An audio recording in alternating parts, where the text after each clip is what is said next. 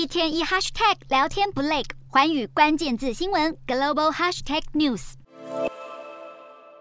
日经亚洲消息传出，美国政府正在考虑跟台湾联合生产武器，合作模式可能是由美方的国防企业提供技术，然后在台湾制造生产，或是在美国运用台湾制的零组件进行。对此消息，美国国务院目前是低调的，不证实也不否认。虽然国务院不愿证实，但是台美商会会长韩如博倒是表态，计划正处于开始阶段。不过韩如博也指出，这个合作计划还不确定会涵盖哪些武器，并形容这只是拼图中的其中一块，并非能够扭转当前局势。一般而言，从美国政府批准军售直到完成交付，可能要耗费好几年，甚至是十年不等的时间。美方目前至少还有十批核准的对台军售尚未交付，据悉当冲部分交付期甚至要等到二零二零年代的末期。现在传出拜登政府考虑透过联合生产来加快武器移交，也呼应当前台海的紧张局势。台湾要加强自我防卫能力的时间表正在步步拉近。